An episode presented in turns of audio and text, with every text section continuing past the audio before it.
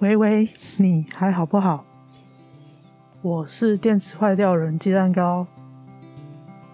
今天是二零二二年的第一天，一月一号。我睡到中午，翻开我去年底在募资平台上买的日历，是图文不符团队的百态自由。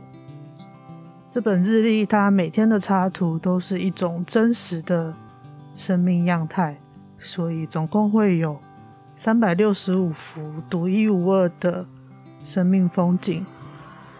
今天它的插图底下的话写说：“我们不一定要变成新的自己，却一定要发现新的自己。”如果你跟我一样，感觉卡在泥淖中好久好久，这句话我们共勉之。